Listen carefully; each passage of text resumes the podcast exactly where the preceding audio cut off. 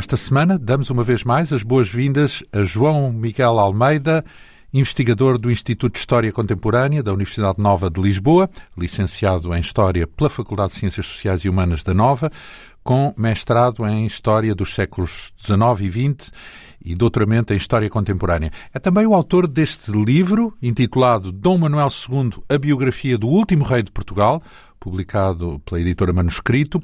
Ora, na semana passada percebemos o contexto político em que nasceu Dom Manuel II, o segundo filho de Dom Carlos e Dona Amélia, portanto, não talhado para vir a ser rei. Esse papel estaria destinado ao irmão mais velho, Dom Luís, não fosse o regicídio do qual resultou a morte do rei e de Dom Luís. O irmão mais novo, Dom Manuel, assumiu então o trono num contexto de grande perturbação política, com uma forte oposição dos republicanos e até com dissidências, inclusive no seio dos monárquicos. O país estava em grandes dificuldades económicas, mesmo em bancarrota, e forçado a retirar sem glória, digamos assim, do miolo de África, na sequência do famoso ultimato inglês, um país que era suposto ser aliado do Reino Unido, mas que ameaçou desencadear uma guerra se Portugal não prescindisse de uma larga faixa entre Angola e Moçambique, hoje uh, ocupada pela Zâmbia e pelo Zimbábue. O chamado Mapa Cor-de-Rosa foi, portanto, desmembrado e boa parte dos territórios entregues formalmente ao Império Britânico.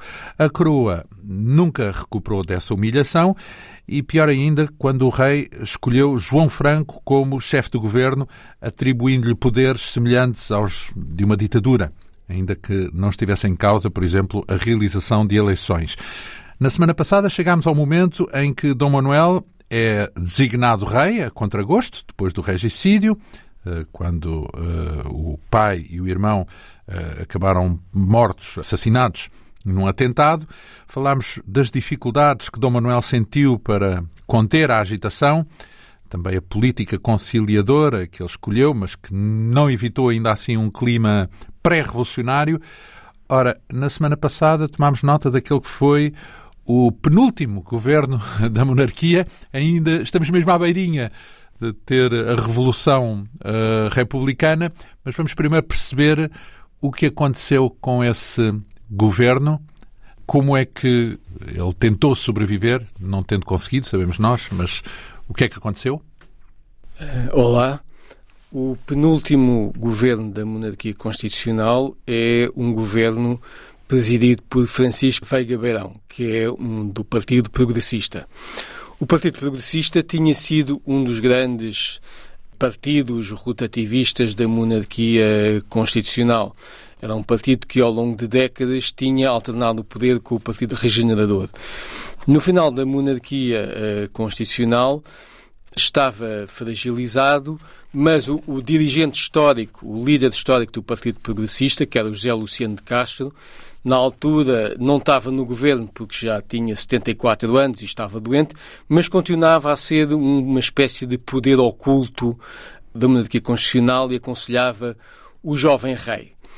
E, portanto, havia, apesar de não estar no poder, havia uma ligação estreita entre o Partido Progressista e o seu líder histórico. Ora, esse líder histórico era o governador da Companhia Geral do Crédito Predial, que era uma instituição financeira que é atingida por um dos escândalos que eh, ligam a política à economia nos últimos anos da monarquia constitucional. A instituição tem mais passivos do que ativos. Há um escândalo que tem a ver, com, inclusive, com a falsificação das contas. É responsabilizado um guarda-livros.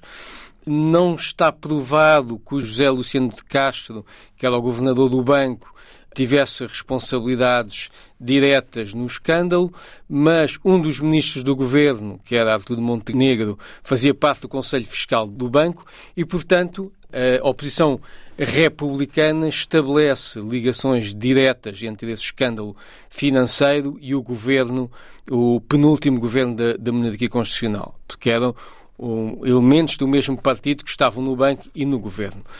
E, portanto, isso vem na sequência de outros escândalos e desgasta muito aquele governo e desgasta também diretamente o José Luciano de Castro, que era um velho senhor que já estava nos bastidores da política, mas continuava a mexer os seus cordelinhos e a ter influência, e, portanto, cai esse governo, porque os governos na monarquia constitucional caíam por desgaste e por perda de confiança do rei. Então, mas o próprio rei não é afetado por esse clima e por esse, vá lá, descrédito do governo, porque dá a ideia que as consequências políticas afetam apenas os governos e não o rei e a monarquia em si. Pois, é, é, os republicanos fazem tudo por associar a monarquia ao governo. Eh, e isso indiretamente acaba sempre por desgastar também a imagem do rei. Mas o rei tenta conservar-se uh, acima da política e, portanto, convida já era o quinto governo, em apenas 20 meses há cinco governos de Dom Manuel II, e ele então convida mais um novo líder, que era do partido do outro partido, o Partido Regenerador, Teixeira de Souza, que será o último presidente do Conselho de Dom Manuel II. Então, aquilo a que se chama o escândalo político Hinton tem a ver com esse contexto que descreveu agora. Sim, é outro caso de promiscuidade de, entre poder político e económico que o Partido Republicano tenta aproveitar contra a monarquia. O Winton era um grande empresário britânico da Madeira que uh, tinha os seus negócios numa situação de quase de monopólio, de grande privilégio que tinha sido concedido uh, nos tempos de em 1895 pelo governo da monarquia constitucional por Índice Ribeiro num contexto de crise económica da Madeira. E o que ele faz é nesse contexto de crise económica, no fundo é proteger a produção de açúcar na, na Madeira, criando direitos alfandegários que aumentam o preço da importação do açúcar na Madeira. Mas às escondidas? Não, não, cl cl claramente. No interesse pessoal, não? Claramente, no sentido de proteger a economia da Madeira, cria uma série de privilégios que acabam por beneficiar muito o Intan, que está numa situação de quase monopólio, de uma posição claramente dominante. No início do século XX, os outros governos da monarquia constitucional tentam rever a situação e acabar com os privilégios do empresário. Em 1908, há legislação que o empresário Intan considera que é lesiva, que eh, eh, está a lesar os seus direitos e os seus privilégios. E então põe uma ação contra o Estado português e exige do Estado português uma indemnização de 600 mil libras. É evidente que há aqui um grande escândalo, porque é um empresário, ainda por cima estrangeiro, que está a pôr em causa o governo português. E, obviamente, há um lobby económico do Inten junto do governo português para tentar obter benefícios próprios. Inclusivamente. E ele consegue essa verba que reclama? Não consegue, não consegue. A questão eh, arrasta-se até pela Primeira República. E o governo monárquico também é muito inábil a gerir este processo. Chega a admitir que há pressões da Embaixada Britânica no sentido de favorecerem o Inter. É claro que isto é um escândalo ainda maior, porque os republicanos vêm dizer o governo eh, monárquico está a ceder às pressões do Reino Unido em benefício do empresário privado, que ainda por cima é estrangeiro.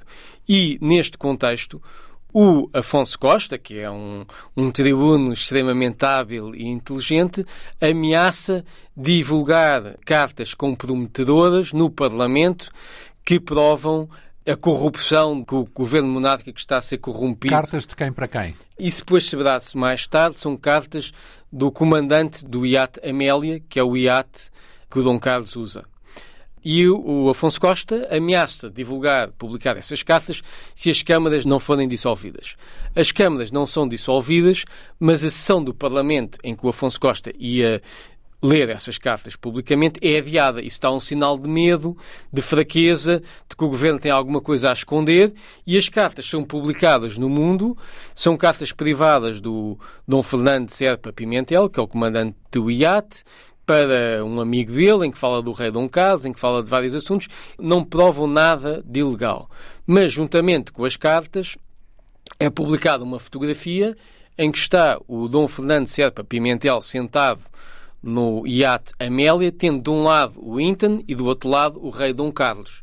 Portanto, cria-se claramente a imagem de que há ali uma ligação perigosa entre o rei Dom Carlos e o empresário Winton, que é estabelecida através do comandante do seu iate. E, portanto, isto vai, é um escândalo. Então, mas tudo isso já depois do regicídio, certo? Sim. Ou seja, compromete a família real, mas o rei está morto. Sim, sim. Só sim, que a, a, a monarquia é que fica em causa, é sim. isso? A questão arrasta-se durante vários anos e, e torna-se particularmente intensa a partir de 1908. E atinge o auge quando o Dom Manuel II já, já é rei. O que acontece neste caso é que o Dom Fernando Serpa Pimentel é usado como uma, uma espécie de bode expiatório deste escândalo e é demitido. É demitido contra a opinião do, do Dom Manuel II, que acha que não está provado que ele até. Ah, então, mas não é o rei que o demite, então? Não é o rei que o demite. Ele, ele é demitido. O, o, rei, até em cartas privadas, é contra a demissão, porque diz que não está, ele é inocente até prova em contrária, mas a verdade é que ele é um bote expiatório e, portanto, é mais um escândalo político que cria esta imagem de, de, corrupção, de que a monarquia é frágil e que os governos monárquicos cedem a pressões de lobbies económicos e que há uma, uma promiscuidade entre o poder político e o poder económico. Isso é a questão económica, mas depois há outras questões de outra natureza que descreve também no seu livro, nomeadamente a chamada questão religiosa. Como é que podemos resumir essa questão? A questão religiosa é uma questão uh, central nesta divisão entre republicanos e monárquicos que estão no governo, porque também há vários tipos de monárquicos, mas entre os monárquicos liberais e os republicanos, a maior parte dos republicanos, não há uh, grandes divergências em termos de política económica. Eles são há um certo consenso em termos do, em volta do liberalismo económico. A grande questão é a questão uh, religiosa, porque o, os republicanos defendem claramente a separação do Estado e da Igreja e a diminuição da influência da Igreja Católica, que consideram que contribuiu para a decadência nacional. Os monárquicos também estão divididos. Há uns que são mais conservadores, portanto, a monarquia é católica, é, é, tem uma religião de Estado que é o catolicismo. Há monárquicos mais conservadores que se identificam com o catolicismo e há monárquicos que não defendem a separação entre Estado e Igreja, mas aceitam uma certa diminuição do poder da influência da Igreja Católica através de limitações às ordens religiosas. E havia uma posição claramente assumida, ou, ou, a própria Igreja entrava nessa, nesse debate, nessa luta? A Igreja defendia os seus interesses, não é? A hierarquia, os bispos, o, o Papa, mas... A, a, a favor da monarquia? A, favor do, do, do, catolicismo, tentando defender ao máximo Não, porque a sua podia, podia defender a Igreja no âmbito republicano e, hum, de resto, isso aconteceu depois a seguir durante o Estado Novo, não é? Mas a, a, pergunta é se toma partido também na dicotomia eh, República-Monarquia. A Igreja Católica é uma Igreja de Estado, não é? Portanto, está identificada mais com a monarquia. Alguns católicos são republicanos, mas são muito poucos e estão sob suspeita, digamos assim, não são, não são uh, muito influentes. Agora, a monarquia constitucional uh, liberal era uma monarquia católica, mas em que havia uma clara supremacia do poder civil sobre o poder religioso. Quer dizer, o, o, o clero, os padres, eram funcionários públicos e o governo geria a carreira dos padres seculares, dos, dos digamos assim. O governo e o Estado é que geriam a carreira dos padres? Exatamente, dos párocos, digamos assim, não é? Não tinham... Então o Vaticano não tinha, não tinha autonomia nessa, nessa estrutura como hoje tem, os bispos e por aí fora? Não, vamos lá ver. Uh, não havia a separação entre Estado e Igreja que há a partir de, de 1911. A partir de 1911, na República, é que se dá essa separação entre Estado e Igreja, que hoje para nós é normal. Na monarquia Portanto, constitucional... a designação dos párocos não era feita pelos bispos, em suma, nem tinha nenhuma relação com o Vaticano. Era algo, era uma função atribuída ao Estado. É, era a monarquia católica que geria os párocos, não é? Sim. É, aliás, há a expressão funcionários de César, servidores de Deus, que definia um pouco essa imagem ambígua do que era o pároco católico na monarquia constitucional. Uhum. E, portanto, do ponto de vista da, da monarquia constitucional, havia uh, monárquicos que a grande preocupação deles eram as ordens religiosas, exatamente porque as ordens religiosas escapavam ao controle do Estado e estavam, tinham um caráter internacional, e no caso dos jesuítas, uma obediência especial ao Papa. Os jesuítas, além dos votos habituais de obediência e de castidade e de pobreza, fazem um voto especial de obediência direta ao Papa. Isso é que torna a questão dos jesuítas tão premente na monarquia constitucional, porque considera-se que eles estão ligados a um Estado estrangeiro que é o Vaticano. Então, há perseguição aos jesuítas, é isso? Na monarquia constitucional não há propriamente perseguição, mas há limitações. Há limitações e o último presidente... Tais como, por exemplo? Os jesuítas em Portugal não atuavam propriamente como jesuítas. Estavam ligados a uma associação, que era a Associação Fé e Pátria, que justificava o trabalho dos religiosos no ensino e na assistência social e, portanto, eles trabalhavam sob uma cobertura uh, legal que era da Associação Fé e Pátria e trabalhavam no ensino e, na, na por exemplo, na, na, estavam ligados também à ciência, editavam a revista Brutéria, que era uma revista bastante importante na área das ciências naturais, e, portanto, tinham uma atividade científica ligada ao ensino, ligada a ações sociais, mas com uma certa limitação legal. E o último governo da monarquia constitucional, o Teixeira de Sousa, quer ir mais longe nessa limitação aos jesuítas. E ainda sob uh, a alçada da monarquia, do rei, portanto. Exatamente. Então Exa o rei também tem um conflito com a Igreja, é isso que no fundo Não, está implícito. O Dom Manuel II, ao contrário do pai do Dom Carlos I, que respeitava, de um ponto de vista institucional, a Igreja Católica, mas o Dom Carlos não era católico, não tinha, não, não parece que tivesse uma fé pessoal. Nem que... O Dom Manuel II Não parece... ia à igreja, o, o Dom Carlos, por exemplo? É, ia à igreja. Era por- agnóstico. É, é bem possível que sim. É, Respeitava a igreja em termos sociais e, e obviamente que Mas não era devoto, portanto. não era devoto. Não era devoto e o seu comportamento privado também não indicava que seguisse muito eh, eh, as normas, as orientações da Igreja Católica no campo privado. Há ironia nessa, nessa expressão. Falamos do, do casamento, da fidelidade e, esse Sim. tipo de, e de uma vida eh, despreocupada em matéria de deveres morais, é isso? Sim, também tinha várias amantes, isso era conhecido e, portanto, o, Mas isso podia ser um católico eh, empenhado e mesmo assim uma- não era uma condição sine qua non para ser pois, católico. Pois, pois, Porque não... há, há de ter havido imensos católicos com amantes, não é? Exa- exato, mas o, o Dom Carlos, que era muito atacado pelos republicanos, nunca foi atacado por o considerarem um beato. Não, nada Sim, disso. Não. E Atacavam se fosse, teria sido com certeza atacado, não é? como foi a Dona Amélia e como, é, como foi o Dom Manuel II. Então, eh, justamente estava a fazer a comparação entre a, a relação da monarquia com a Igreja no tempo de Dom Carlos e no tempo de Dom Manuel, não é? Sim. Porque é diferente, então. Dom Manuel está mais próximo e há mais cumplicidade com a Igreja, é isso? N- Na sua posição pessoal, sim. E na sua posição Mas não obrigatoriamente do ponto de vista político, da relação um institucional. ponto de vista político, o que eu acho é que até há eh, uma clara afirmação da, da legitimidade própria da, da monarquia, não é? Ele é muito acusado pelos republicanos de estar na mão dos jesuítas e dos bispos e do Vaticano.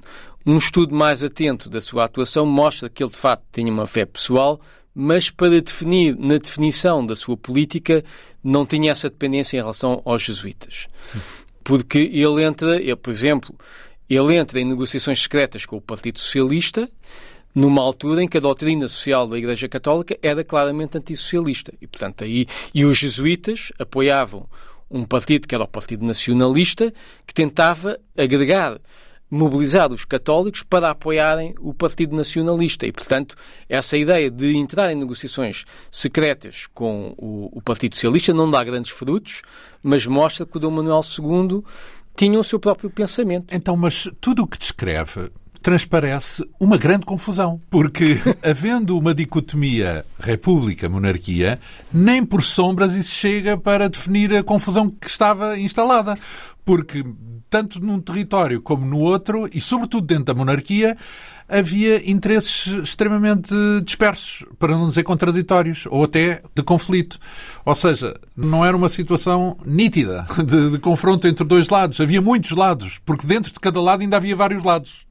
Sim, exatamente. É, é, havia, Confusão. Havia eh, complexidade e havia mesmo confusão. E, e, e penso que também a própria cabeça do Manuel II estava um pouco confuso porque ele, ele, chega ao, ele chega ao trono com 18 anos e tenta, tenta encontrar o seu e vai caminho. gerir essa confusão, tentar tenta, gerir essa confusão encontrar toda. O seu caminho. Então, mas depois ainda define no livro, ou refere, uma questão social. Portanto, para lá da questão religiosa. Como é que podemos descrever essa questão social?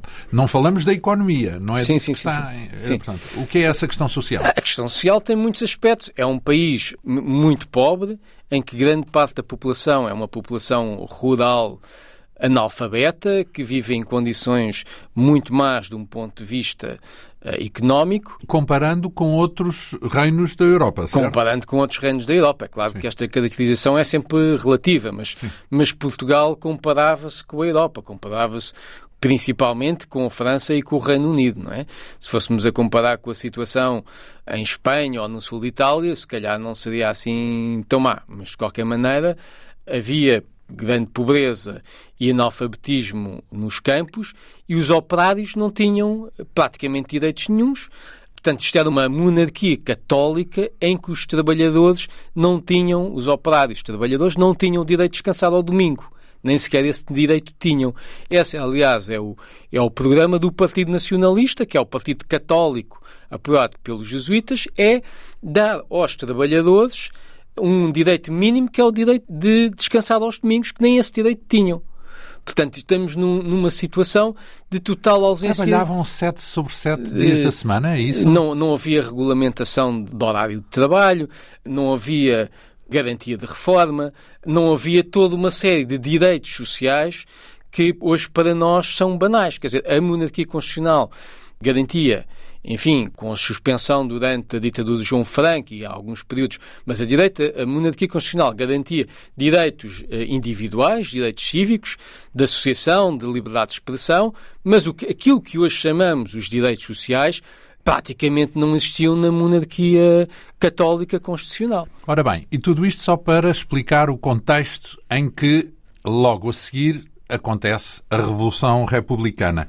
Vamos então partir para essa história um bocadinho mais à lupa, para perceber pelo menos o que é que acontece uh, na Revolução, como é que o rei foge do país.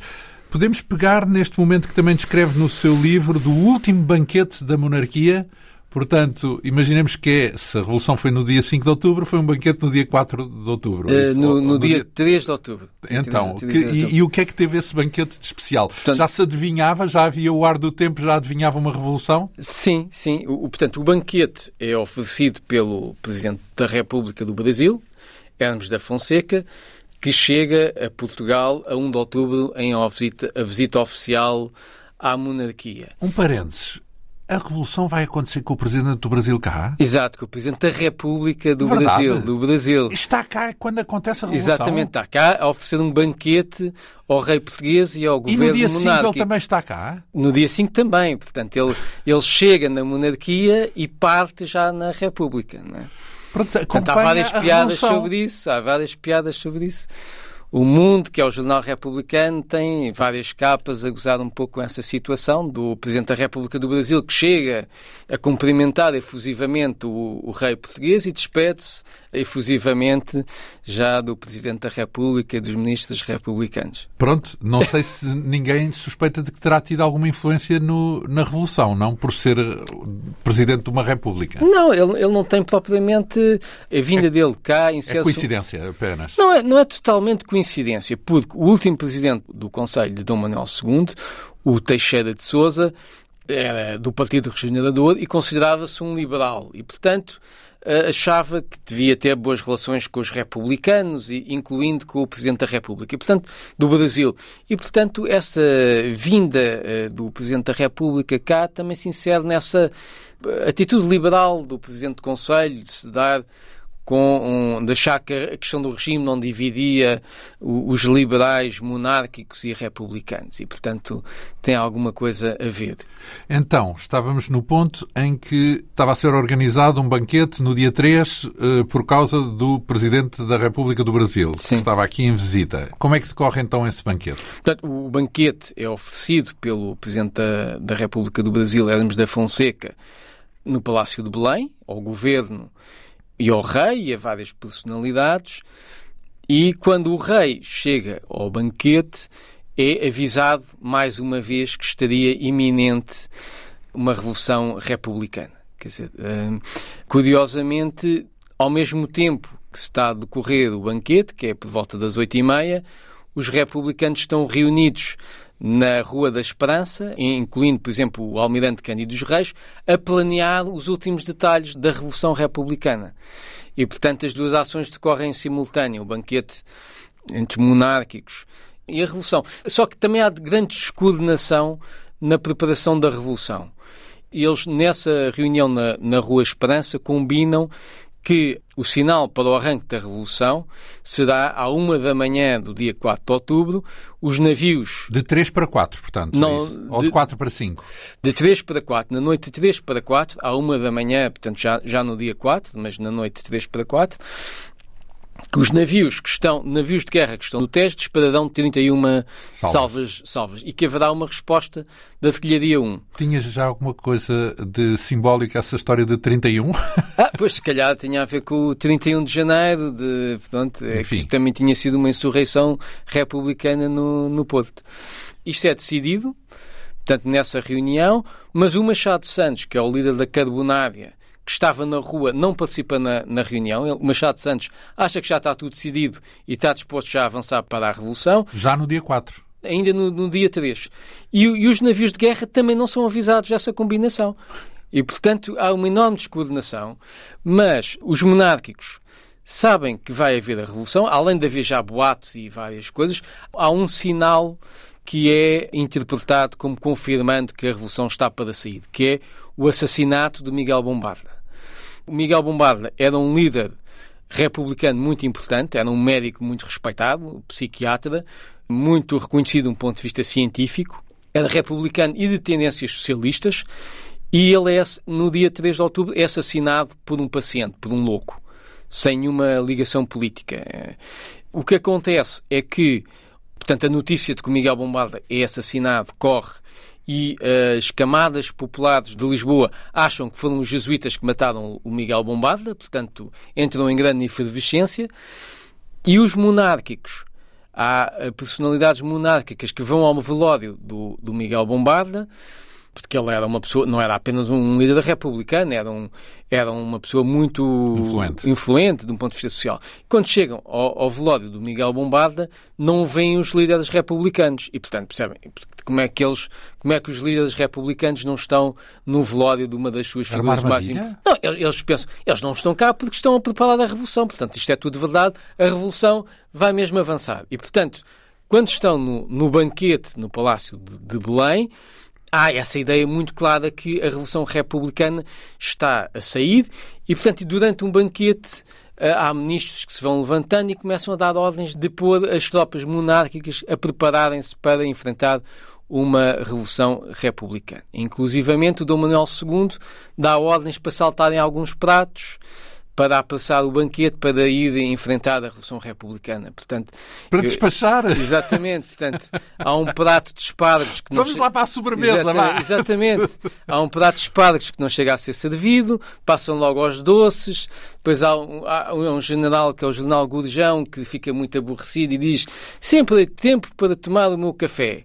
E, portanto, as coisas são apressadas e o rei lá acaba por sair e eles vão sair todos para enfrentar a Revolução Republicana e o rei por indicação do Presidente do Conselho, que é o Teixeira de Souza, vai para o Palácio das Necessidades, com um grupo muito restrito de pessoas. Estamos a falar do dia 4, de 3 para 4. Do portanto. dia 3 para 4. Na madrugada vai lá à entrada do dia 4. Sim, vai para o Palácio das Necessidades, com um grupo de fiéis muito restrito e com uma série de forças militares fiéis à monarquia. Mas com o espírito de organizar a resistência contra a revolução que acreditava que estava em curso, que, sim, vinha aí. Sim, o Dom Manuel II até quer combater fisicamente o, uh, os republicanos, mas o Teixeira de Souza diz que não, que ele tem é que ficar em segurança, porque se fosse ferido ou aprisionado, eh, portanto, a República ganhava imediatamente.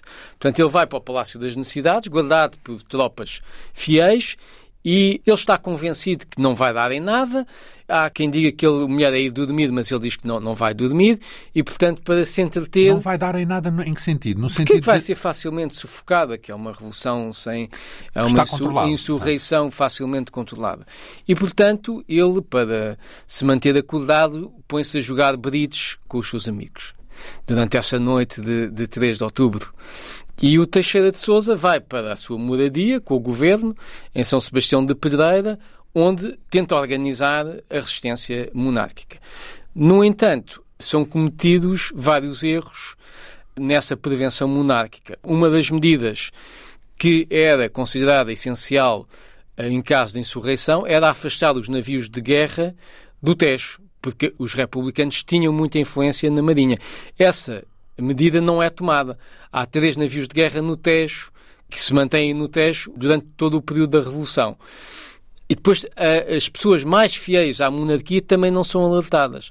O Paiva Colseiro, por exemplo, só no dia 4 de outubro de manhã, ele está em Cascais, é que lhe vão dizer que há uma revolução republicana e que ele tem que se apresentar em que luz para defender a monarquia. Portanto, a mobilização é fraca.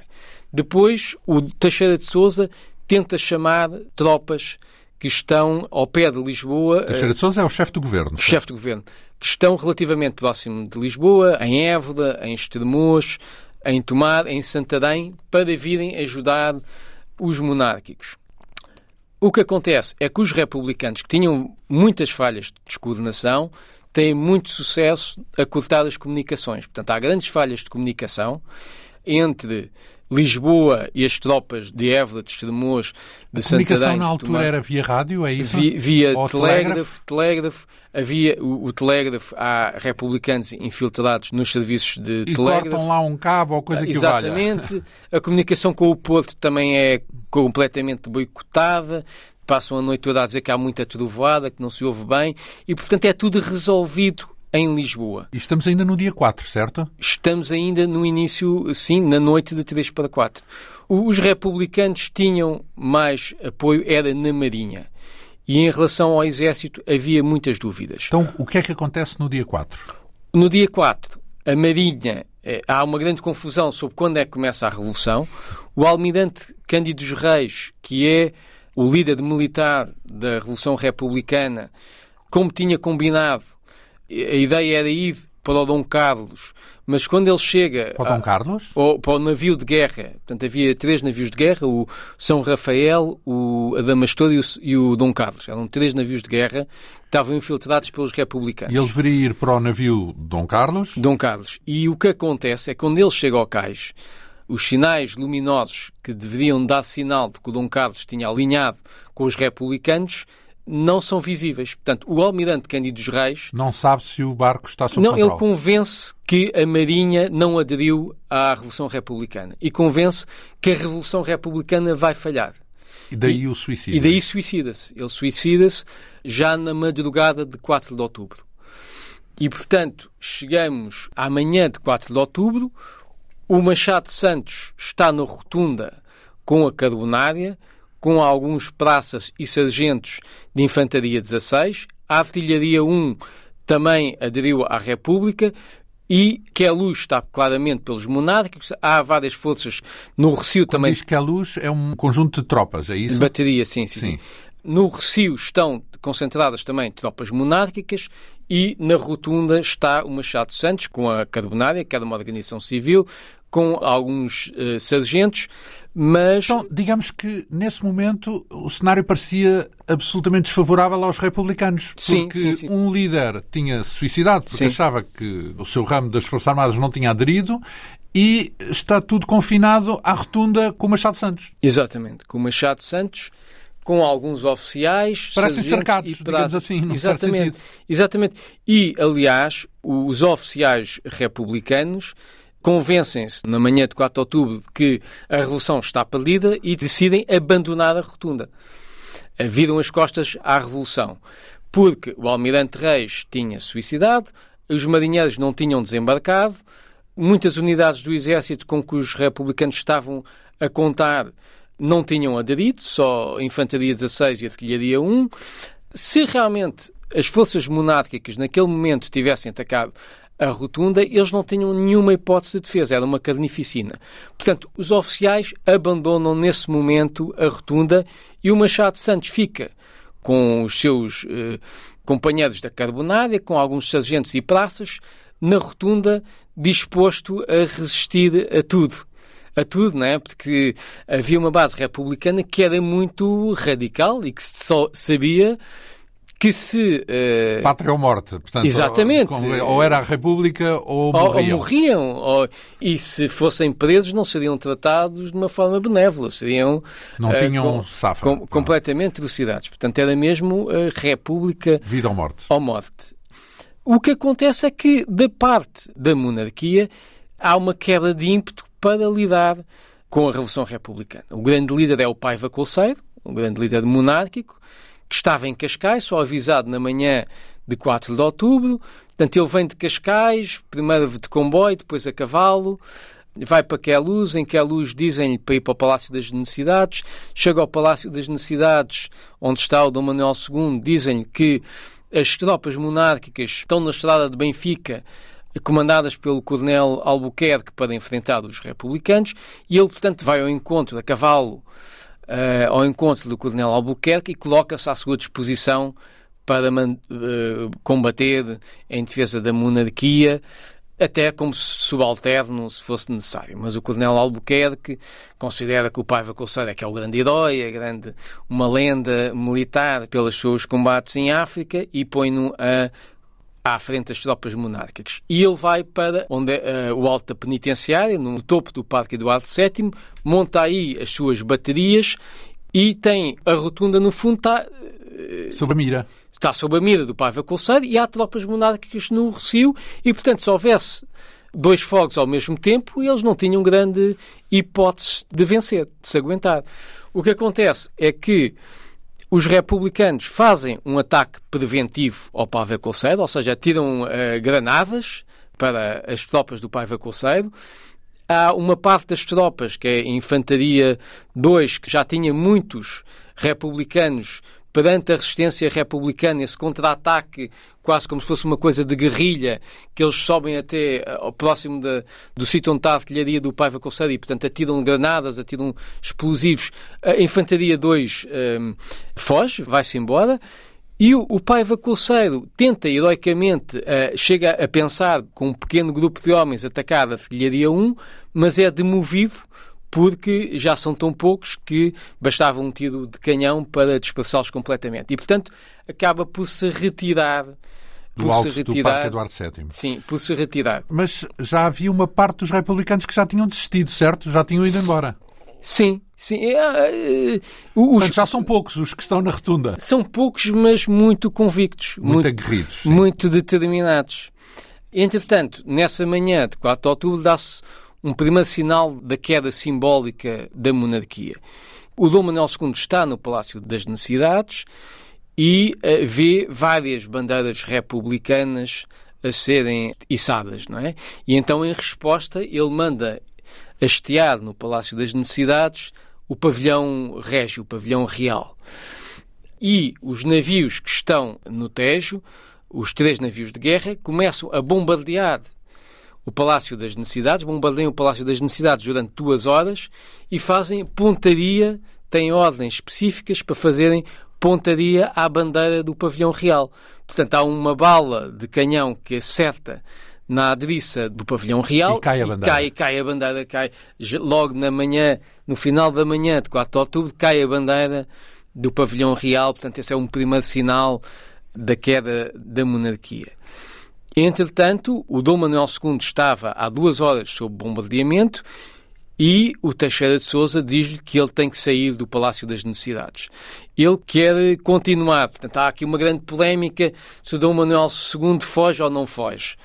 O Dom Manuel II quer continuar, mas é-lhe dito que o palácio está a ser bombardeado porque ele está lá, que se ele continuar, o palácio vai continuar a ser bombardeado e que, eh, mesmo inclusivamente, os edifícios à volta do palácio serão também destruídos. E, portanto, o rei decide retirar-se para Mafra, onde acha que tem tropas leais e, portanto, na tarde de 4 de outubro vai para Mafra e Dona Amélia, que durante este tempo todo tinha estado no Palácio da Pena, em Sintra, também vai para Mafra e encontra-se com Dom Manuel. Então, mas o objetivo de ir para Mafra era o quê? Era já sair de, do país ou era eh, ficar longe do conflito?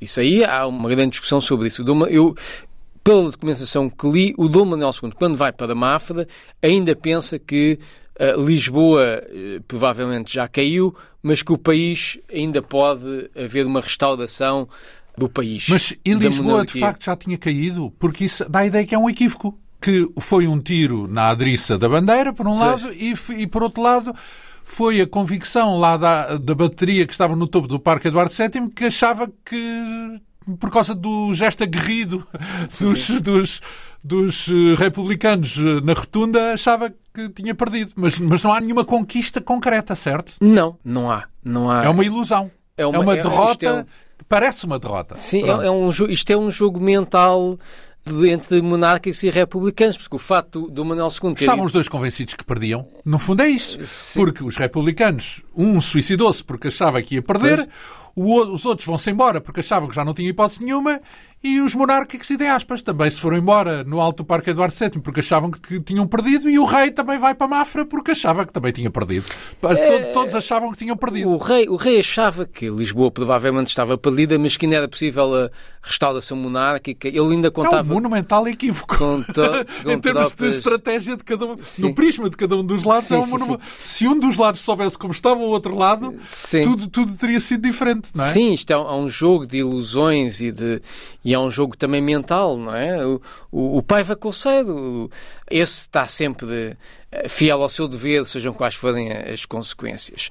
O Dom Manuel II está o Machado com... dos Santos também. O Machado dos Santos também. São as duas grandes figuras, que... um do lado da República a, a e outro do lado da monarquia. resistem-se, aconteça o que acontecer. Não é? Aconteça o que acontecer. São o Machado dos Santos e o Paiva Colcedo são, dos lados opostos da barricada, são as grandes figuras uh, destes dias. O Dom Manuel II ainda acha que tem tropas fiéis no norte e que pode haver uma restauração monárquica quando ele está em Mafra. Mas em Mafra, para já, não tem tantas tropas como julgava que tinha. E o que é que acontece em Lisboa, entretanto, enquanto ele está em Mafra? Em Lisboa, entretanto, na manhã de 5 de outubro, há novos desenvolvimentos. Mais uma vez, é o Paiva Colceiro, que vai para o Turel com um canhão e começa a disparar contra a rotunda um, tiros, não é? E o Machado Santos continua com um pequeno grupo de homens na rotunda e com tropas uh, monárquicas no Recio que não atacam enquanto o Paiva Conselho está a atacá-los com tiros do Torel. Mesmo assim, o, o Paiva Conselho ataca-os de tal maneira que os republicanos na rotunda acham que estão a ser atacados por vários lados. Mas não é só o Paiva Conselho com o canhão ali a, a atacá-los com força. Entretanto, os navios que estão no Tejo o Como Torel, é... já agora, só para termos uma ideia assim geográfica, o Torel fica em que zona em relação ao, à rotunda? Portanto, do, lado, do lado do, do, castelo, ao pé do Goethe Institute. Ao pé dos Campo Mártires da Pátria. Exatamente, Campo Mártires da Pátria, isso, exatamente. Como é que o Machado Santos interpreta esse bombardeamento? Ele acha que alvo? estão a ser atacados, mas entretanto os navios disparam sobre o Torel. Entretanto, isto acaba de uma forma completamente uh, uh, inusitada, porque o que acontece é que há um, um encarregado de negócios da Embaixada Alemã que decide e pedir ao Machado de Santos umas tréguas, um armistício para os alemães poderem retirar pacificamente em segurança de Lisboa. O Machado Santos eh, inicialmente desconfia muito disso, mas tem inteligência de dizer, sim, sim, então vamos fazer eh, um armistício durante umas horas e durante esse tempo quem estiver do lado, os soldados monárquicos podem aderir à República sem qualquer retaliação. E, portanto, aceita o armistício. E há bandeiras brancas que são erguidas e que se relacionam com o armistício, mas que o povo republicano interpreta como de rendição e, portanto, começam todos a, a festejar, a, a festejar que venceram e que os monárquicos se renderam. E os monárquicos que estão no Recio acabam, de facto, por se render. E, entretanto, o Paiva Conselho... Mas falamos, portanto, de uma ilusão. De uma ilusão, de uma confusão, mais uma vez. Sim, uma e projeção. o povo uh, enganou-se, julgando tratar-se de uma coisa e era outra, E os próprios monárquicos também foram enganados por esse mesmo espírito de vitorioso. Sim. Entretanto, o Paiva Coçado, sem que, fundamento. o, o Paiva Coçado, que era a única pessoa que estava ali a defender convictamente a monarquia, tinha tido ordens de retirada do Turel por causa do armistício e, portanto, tinha retirado as suas tropas para o Largo de São Domingos, o mais devagar possível, e quando vai do Turel para o Largo de São Domingos, começa a ver o povo a festejar e percebe que a monarquia, pelo menos em Lisboa, já tinha perdido, que já não tinha hipótese de, pelo menos em Lisboa, a situação já não era reversível. Então foi, num certo sentido, foi o povo, na sua manifestação efusiva, que convenceu as partes todas de que, afinal, ganhou a República. Sim, o povo de Lisboa eh, e as, as classes populares em especial, desempenharam aí um papel muito importante, que é como apoio, até apoiando uh, espontaneamente as tropas republicanas. Portanto, há um lado messiânico nesta revolução. Uh... Onde está o Machado Santos nesse momento? O Machado Santos está na rotunda. Continua na, rotunda. Está na então rotunda. Então ganhou a revolução sem sair da rotunda. Exatamente, sim, sim. Sim, exatamente. então, o que é que acontece a seguir? Portanto, o rei está em Mafra, o Paiva Coceiro está convencido de que Lisboa está perdida, o rei também. Qual é o ponto que se segue nesse, nessa narrativa republicana? Bem, a narrativa eh, republicana tinha dado o rei como tendo fugido.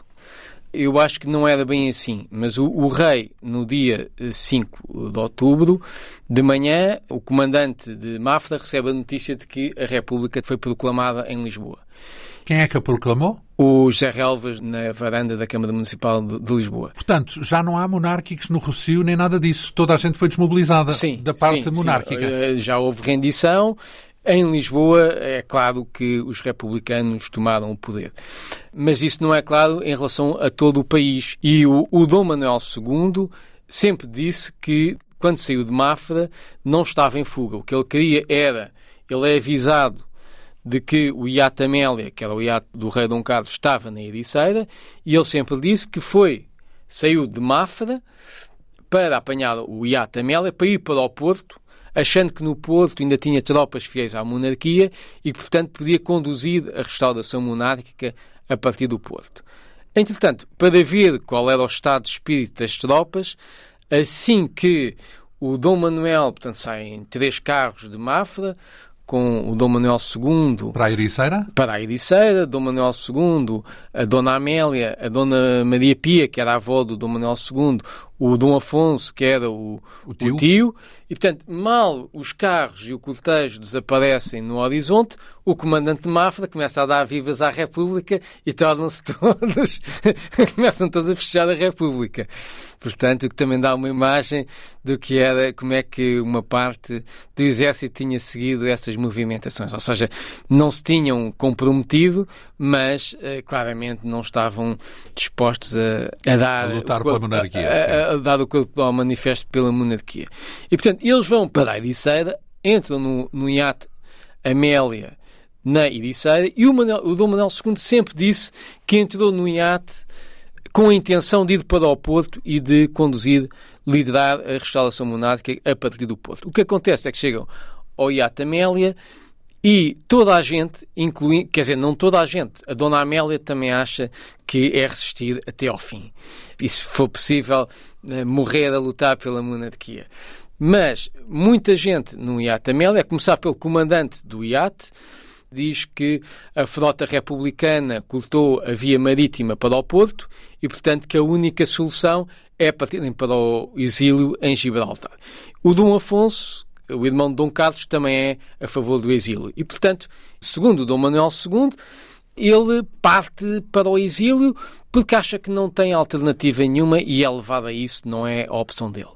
Ele escreve... Para Gibraltar e não para a Inglaterra, é isso? Para Gibraltar. Eles vão primeiro para Gibraltar. Também escreve nesse dia um texto que é enviado para o Presidente do Conselho Teixeira de Souza, em que afirma a sua fidelidade à pátria e que não renuncia aos seus direitos de lutar pela monarquia, mas essa carta só será publicada dois meses depois. Portanto, então, mas o Teixeira de Souza ainda é governo? Não, já, já não é governo, claro, já está admitido, mas há toda a questão de qual foi exatamente o papel do rei nisto e se os monárquicos podem ou não podem continuar a contar com o Dom Manuel II, que essa é a grande controvérsia. Dentre os próprios monárquicos, há quem entenda que o Dom Manuel II fugiu. E, portanto... E se ele fugiu, não há nada a fazer, está perdido, acabou. Ah, Portanto, pelo, esse pelo é menos, o raciocínio. Ou, pelo menos, eh, se houver restauração monárquica, não será com o Dom Manuel II. E, portanto, há uma partida, enfim, volta em controvérsia para Gibraltar.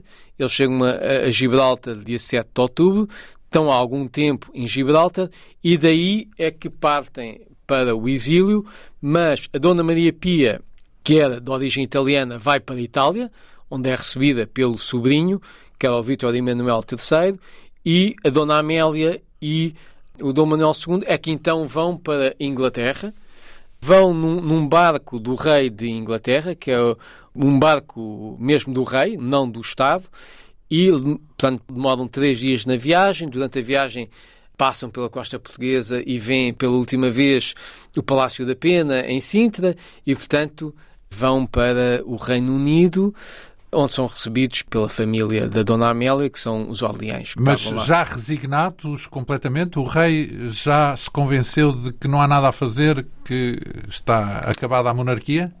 Naquele momento, quer dizer, que não há nada a fazer naquele momento.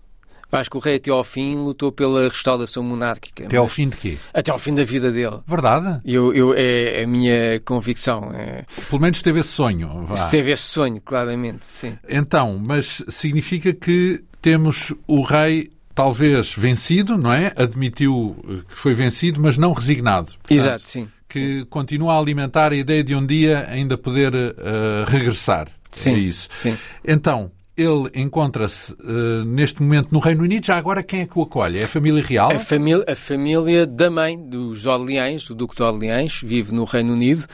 Também... Mas é uma família francesa, certo? Sim, mas estão também exilados no Reino Unido porque o Duque de Orleans também mantém alguma esperança, enfim, muito longínquo. Continua a haver monárquicos franceses, não é? Apesar daquilo ser uma república. Portanto, eh, continua a haver alguma conspiração monárquica em volta do Duque de Orleans. E, portanto, ele, ele acolhe-os em Wood Norton. A Dona é Amélia... próximo de Londres, Wood Norton? Sim, é relativamente próximo. Primeiro... Wood Norton é um, é um castelo, um palácio, é isso é uma, é uma terra? É uma terra, é uma terra. E eles, durante os primeiros tempos, em Inglaterra, vivem do seguro de vida que o Dom Carlos I tinha feito. Veja bem. O Dom Carlos I tinha feito um, um, seguro de vida. Então, mas antes disso, ainda antes de partirmos para, na semana que vem, já está bem de ver, sim, sim. para essa terceira etapa que é a do exílio, não é? Sim. Antes disso, o que é que aconteceu, entretanto, em Lisboa? Portanto, em Lisboa, o José Relvas proclama a República da, a partir da varanda. O que é que acontece ao Teixeira de Sousa? O Teixeira de Sousa, enfim, é admitido, não, não tem qualquer... Quem é que é designado é... o líder do primeiro governo republicano? É... O Presidente da República é o Teófilo Braga, que era, tinha sido decidido, tinha sido escolhido pelo Afonso Costa na própria noite de 3 para 4 e que estava, tinha passado todo esse período da, da, da Revolução Republicana na Cruz Quebrada a rever as provas de um livro e, portanto, no dia 5 de outubro de manhã ele ouve as salvas de canhão e acha que a República ganhou. E, portanto, apanha um comboio para Lisboa e chega à praça do município e o povo começa a gritar Viva o Senhor Presidente da República, viva o Senhor Presidente da República. Ah, bem, então é eleito espontaneamente, digamos assim, pelo povo, é isso? Se, é, povo... Tinha sido uh, escolhido pelo, Era uma ideia que havia. pelo diretório republicano, pelo Afonso Costa, então, e a notícia e, já se tinha espalhado. E os partidos monárquicos, onde é que andam nesse momento, assim que é declarada a República? Andam, andam fugindo. Desaparecem, portanto. Des desaparecem. Os completamente. Partidos, os partidos monárquicos desaparecem. Portanto, Todos passam part... à clandestinidade, no fundo. Nem Sim. há clandestinidade, é desfazem-se, é isso? Desfazem-se. Não... não... há atividade partidária depois da, da República? Não há, não há os partidos monárquicos eh, que eu conheço. Há, há as figuras. Há figuras e há grupos monárquicos ativos. E há uma, uma tentativa de reorganização monárquica em torno de determinadas personalidades. O Paiva Conceiro, por exemplo. O Paiva Conceiro era uma pessoa muito admirada pelos republicanos E, é poupado, é, é isso? É, sim, sim, sim. O Paiva Colseiro, mais do que poupado, o Paiva Colseiro é convidado para exercer cargos na, República. na República. Grande ironia, então. Ele, ele, é que recusa, ele é que recusa, diz que não quer. Ora bem, uh, mais um pequeno capítulo ou da pequena história, que faz a grande história, se quisermos dizer assim, de todo este episódio. Estamos a falar do percurso de um monarca, Dom Manuel II, cuja biografia é editada pelo nosso convidado, editada, não, escrita, concebida, o nosso convidado, o historiador uh, João Miguel Almeida. O livro intitula-se Dom Manuel II, a biografia do último rei de Portugal, da chancela Manuscrito, um livro que abordámos aqui ao longo das últimas semanas ainda vamos abordar mais uma semana para saber como foi o exílio e o final desse percurso deste rei que foi o último rei de Portugal. Muito obrigado por ter uh, estado aqui na Rádio Pública. A Quinta Essência hoje teve produção, realização e apresentação de João Almeida. Obrigado pela atenção. Regressamos dois a oito dias.